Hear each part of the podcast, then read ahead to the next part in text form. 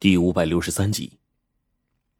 这时候，我叫了老狗他们一声：“老狗，冰窟窿，快来看，有情况！”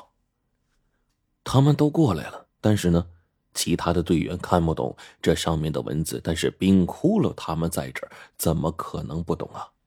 高子定，他的名字怎么会出现在这儿啊？而冰窟窿呢，坐在一旁，全程一句话都不说，就这么默默的看着。下面落款是高自定，那自然是他留下的话语呀。那么他写的是什么呢？黄队眼睛啊，非常的好使，一点一点就念出来了。余自少时游历，得阴阳之法，能避鬼神；到中年之后，更向大道，然觉此道之鬼，察其端倪，乃步步寻奇。乃至于此，与有十三凶网，使知其中破绽。此中有魔，洞中鬼，妄自揣测中有戊土之灵。然封印未解，不得入。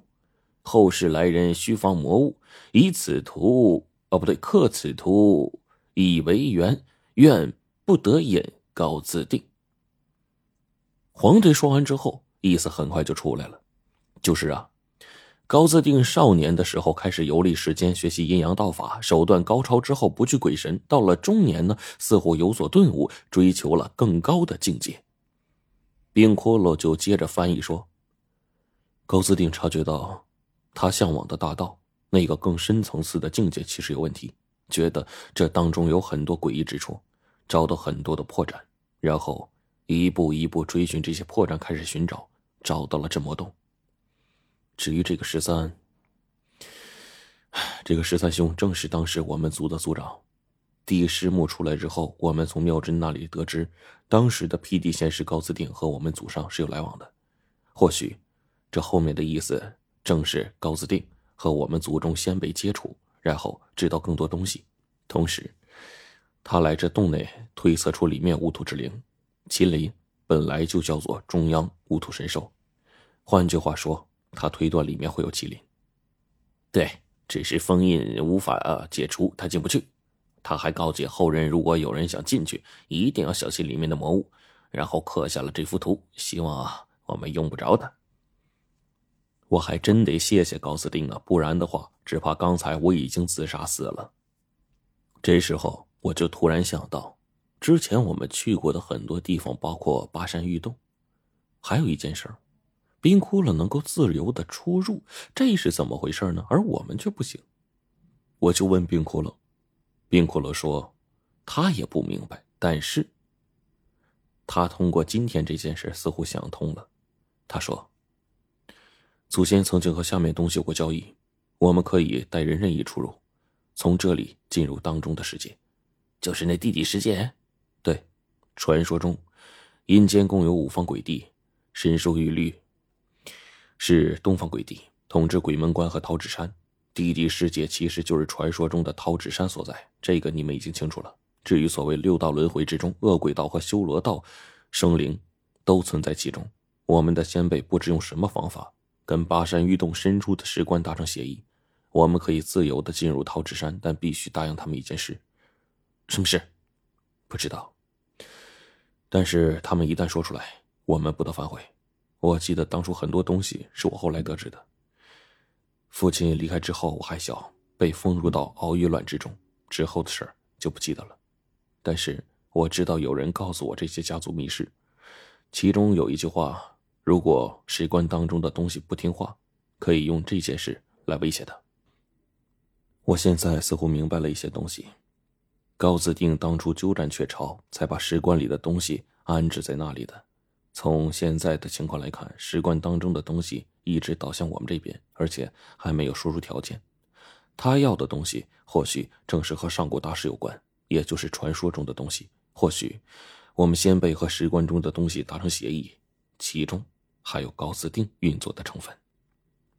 尤其是那之后，白飞宇当初在黄河某处执行任务，那个洞的位置已经被冰窟窿证明是最门的入口，也就是跟火门一样。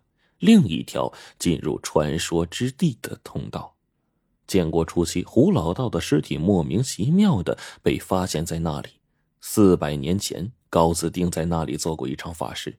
十多年前，白飞宇从那里失踪进去。从那之后，记忆全失，成了跟冰窟窿完全一样的人。这究竟隐藏着什么样的往事呢？到这儿了，我越发的觉得高子定不是一般人呐。通过上面高斯定的话，他是在提醒我们，这里面有魔。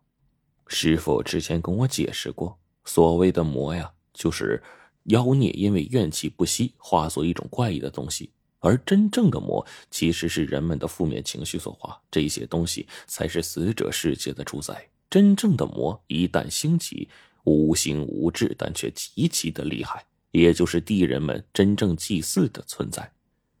要把这些东西引出来，必须用鲜血为媒介。越是好用的血，自然对这些东西来说吸引力就越大。想到这儿，我用匕首。把伤口就给割开了，疼得我整个人都抽搐起来了。这时候，因为胳膊上多了一个很长的一个口子，鲜血滴答滴答的，我整个人都开始抽筋了。我的血液中蕴含着禁忌之龙的气息，还有某些特质比普通人的血要好，自然更有效果。果不其然，十多秒钟之后。有三尊硕大的塑像当中飘出来如同黑色烟雾般的东西，有形无质，身材高大，跟雕塑上的造型一模一样。闻到我的血腥味，立刻就现身了。一道道晦涩难懂的声音传出，仿佛这三个魔头在交换着什么信息，我们听不懂。距离我们老远，这三个影子，但这时候我胳膊的位置的鲜血竟然一点点消失了。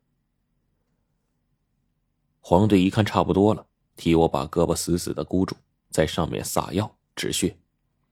三个魔头在我们面前肆无忌惮的飘着，看似缓慢，实则速度越来越快。而此刻，这些魔物全都出来，我跟冰窟窿他们呢，就站在一旁静静的，也没有什么好的应对办法。